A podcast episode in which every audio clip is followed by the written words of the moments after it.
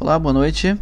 Estamos na 17 madrugada e hoje vamos estudar um pouquinho sobre a maturidade espiritual, sendo aí um processo, né? E vamos começar ali com o texto bíblico que está em Eclesiastes, no capítulo 3, no verso 1, certo? Que diz o seguinte, ó: Tudo na terra tem o seu próprio tempo, a sua própria estação, OK? E ali em Filipenses 1, verso 6 também, que diz o seguinte: E eu tenho certeza de que Deus, que começou a boa obra em você, continuará ajudando-os a crescer em sua graça, até quando sua tarefa em vocês estiver finalmente terminada naquele dia em que Jesus Cristo voltar. Amém? Então, é, não existem atalhos para chegar à maturidade, certo? Nós precisamos assim de, é, de vários anos para chegar à idade adulta e é necessário aí toda uma, uma estação para uma para que uma fruta cresça e amadureça, né? O mesmo se dá, por exemplo, com o fruto do espírito. O desenvolvimento do caráter cristão ele não pode ser apressado, né?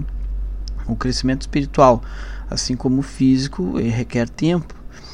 Então, quando você tenta amadurecer rapidamente, um fruto, ele perde o sabor. Temos que lembrar desse detalhe, né? Nos Estados Unidos, por exemplo, os tomates eles são normalmente colhidos antes do amadurecimento, né? A fim de que não fiquem machucados durante o transporte até o varejista, enfim. Então, antes de vendidos, é, os tomates verdes eles são vaporizados com CO2, por exemplo, que vai fazer com que eles fiquem mais vermelhos instantaneamente. Tomates vaporizados são comestíveis, mas eles não são páreo para o sabor de um tomate deixado para madurar lentamente no pé. Né? É, enquanto nós nos preocupamos em crescer rapidamente, Deus ele se preocupa em que cresçamos fortes. Deus vê a nossa vida desde a eternidade e para a eternidade. Então, nunca ele vai estar com pressa, entende? Uma pessoa chamada Lane Adams que certa vez comparou o processo do crescimento espiritual com a estratégia usada pelos aliados durante a Segunda Guerra Mundial, né? Na libertação das ilhas do Pacífico Sul. Não sei se você conhece essa história. Primeiro, eles amaciavam a ilha, né, enfraquecendo a resistência com bombardeiros, né, ali naquelas fortificação a partir dos navios assim ao, ao longo da, da costa, né? A seguir, então, é, um pequeno grupo de fuzileiros invadia a ilha e estabelecia um, uma cabeça de praia ali, né? É, uma minúscula parte ali da ilha que, que podia se controlar. Uma vez que a cabeça de praia estivesse segura, começava o, aquele longo processo de libertação, né? Do resto da ilha pouco a pouco. Então, com o tempo, toda a ilha ficava sob controle, mas sempre com algumas batalhas duras, né? Então, essa pessoa, Adams, eh, traçou uma analogia assim, ó. Antes de Cristo invadir a nossa vida na conversão, ele algumas vezes é, tem de nos amaciar, né? permitindo assim alguns problemas com quais a gente não pode lidar. Embora algumas pessoas abram a vida para Cristo tão logo, ele bate a porta, né? A maioria de nós resiste e fica na defensiva. A experiência que temos antes da conversão é Jesus dizendo assim: Eis que estou à porta e bombardeio, né? Então, no instante em que você se abre para Cristo, Deus ele estabelece um, uma cabeça de praia na sua vida, entende? Então você pode imaginar que já entregou toda, toda a vida a Ele, mas na verdade é que há uma grande parte dela da qual você nem tem conhecimento ainda, né? Você só pode dar a Deus o tanto que compreende naquele momento, né? Já está ótimo. Uma vez que Cristo tenha uma cabeça de praia, ele começa a campanha para conquistar mais e mais território até que a sua vida seja completamente dele, né? Então vão existir assim lutas e batalhas, enfim, eu entendo, né? Mas essa vitória é certa. Deus prometeu assim que aquele que começou boa obra em vocês vai completá-la. Está lá em Filipenses 1,6 dizendo, né? Então, discípulo é o processo no qual você se torna a forma de Cristo, né? A Bíblia diz o seguinte, ó: a fim de que o corpo todo seja edificado até chegar o tempo em que, na unidade da fé em comum e, com, e do conhecimento em comum do Filho de Deus, alcancemos a verdadeira maturidade, aquela medida de desenvolvimento implícita na expressão, a plenitude de Cristo. Está lá em Efésios 4, verso 13, né? Então, tornar-se semelhante a Cristo é o seu destino final, mas a jornada vai durar toda uma vida, entende? Então, até aqui nós já vimos que essa jornada ela envolve acreditar pela adoração, né? pertencer pela comunhão e transformar-se pelo discipulado. Né? Deus quer que todos os dias você se torne mais parecido com Ele. Você começar é, Diz lá em Colossenses 3,10 assim: ó, Você começou a viver uma nova vida, no qual está sendo feito de novo e se tornando como aquele que o criou. Né?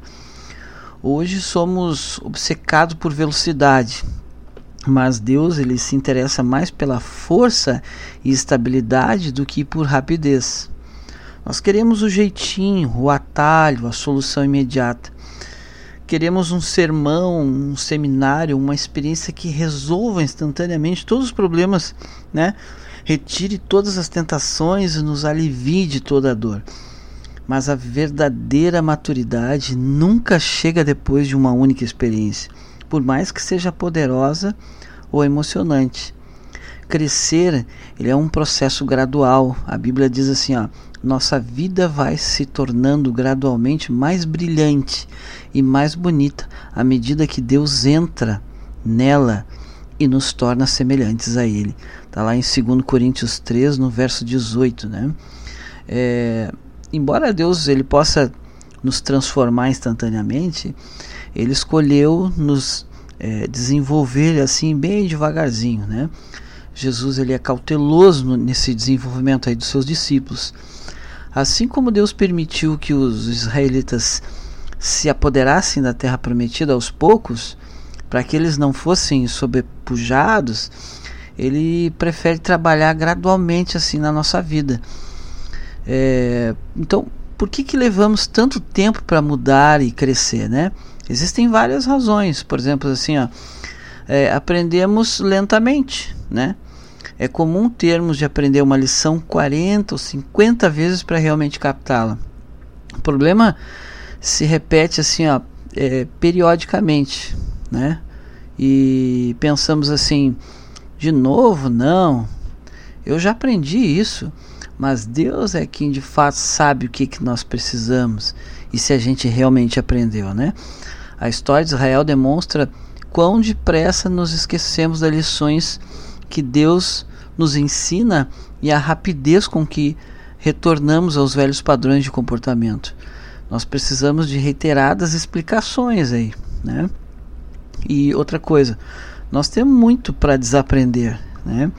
Muitas pessoas vão a um psicólogo com um problema pessoal ou relacional que levou anos para se desenvolver e dizem assim: "Eu preciso que você dê um jeito em mim", né?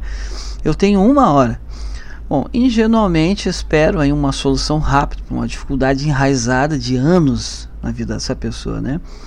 Como a maioria de nossos problemas e todos os nossos hábitos ruins não se desenvolve da noite para o dia, não tem cabimento esperar que vão desaparecer imediatamente, né?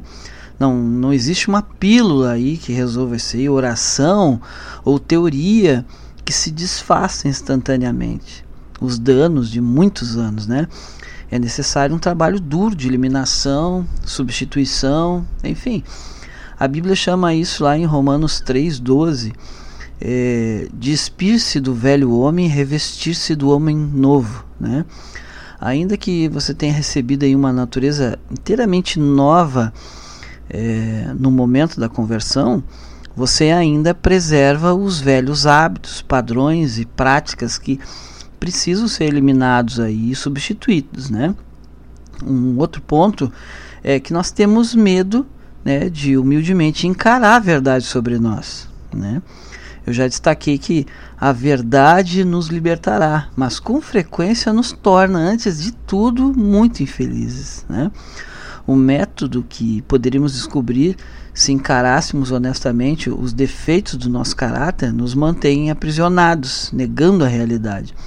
Somente quando se permite que Deus brilhe a luz de sua verdade sobre nossas faltas, fracassos e traumas é que aí nós podemos começar a trabalhar neles.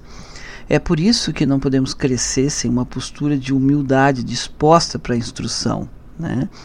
Outro ponto que é crescer é quase sempre doloroso e bem assustador. Né? Não há crescimento sem mudança. Não existe mudança sem medo ou perdas, e não há perda sem dor. Né? Toda mudança envolve perda de algum tipo. Você deve é, se livrar dos velhos hábitos para experimentar os novos. Né? Tememos essas perdas aí, mesmo que os nossos antigos costumes estejam assim fadados ao fracasso, pois como um par de sapatos usados, né, eram menos bem confortáveis e conhecidos, concorda? Então, não raro as pessoas formam sua identidade em torno dos seus defeitos. Nós dizemos assim: é bem o meu jeito de ser e, e é desse jeito que eu sou. Eu não vou mudar. Tem vezes que com mais raiva a pessoa até fala assim para finalizar, né? Então a preocupação inconsciente é que se eu me livrar do meu hábito, a minha dor e ou a minha inibição, em que que eu vou me tornar? Esse medo, ele, ele, como é que eu vou te dizer? Ele pode certamente assim te retardar o teu crescimento, entendeu?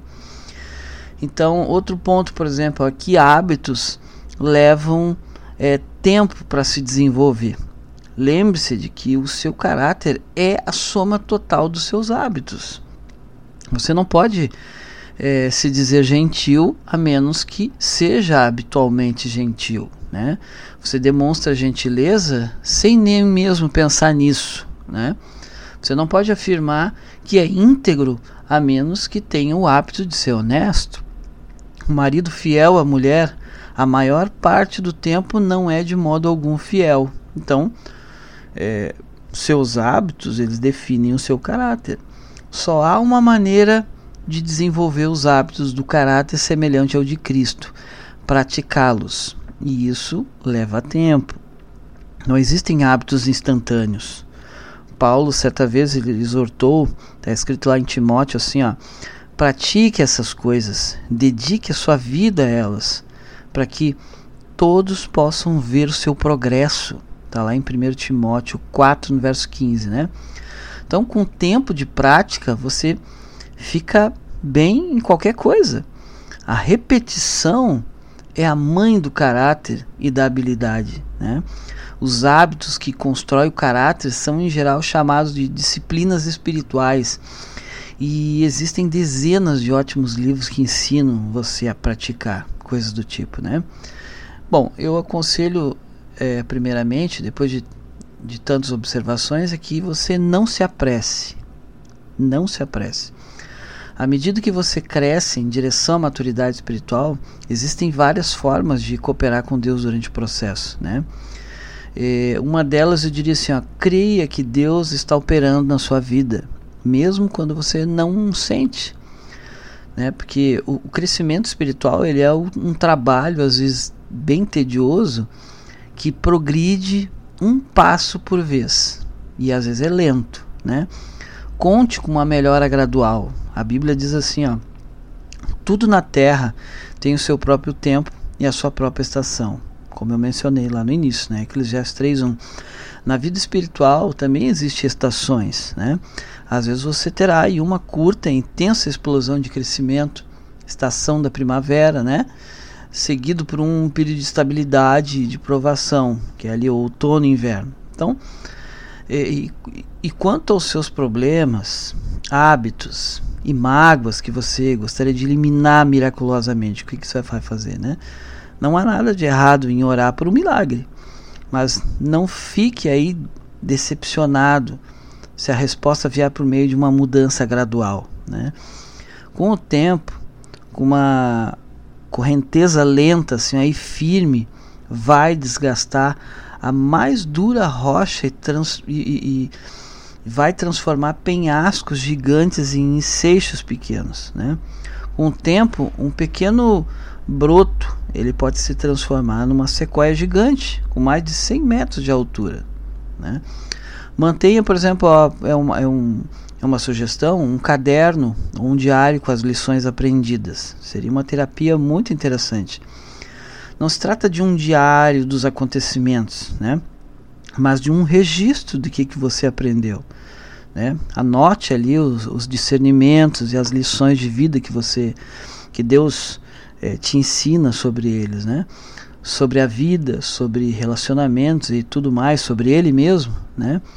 Então, registre-os para que você possa revisá-los, relembrá-los e passá-los para a próxima geração, né? A razão pela qual devemos reaprender as lições é que as esquecemos. É, reter aí o seu diário espiritual regularmente pode lhe poupar muito sofrimento e desgosto desnecessário. A Bíblia diz assim, ó: é crucial que prestemos muita atenção no que ouvimos, de modo que não nos desviemos. Está lá em Hebreus 2:1, né? É, então, outro ponto, você precisa ser paciente com Deus e consigo mesmo. Uma das frustrações da vida é que o cronograma de Deus raramente ele é igual ao nosso, né? Nós estamos quase sempre apressados quando Deus é, não está, né? Então, então talvez você se sinta frustrado com o progresso aparentemente lento que está fazendo na vida, né? Não, não se esqueça de que Deus ele nunca é apressado, mas é sempre pontual na nossa vida. Ele vai usar todo o seu tempo de vida a fim de preparar você para uma função na eternidade. Então, a Bíblia ela é cheia de exemplos de como Deus usa longos processos para desenvolver o caráter nas pessoas, especialmente nos líderes, né?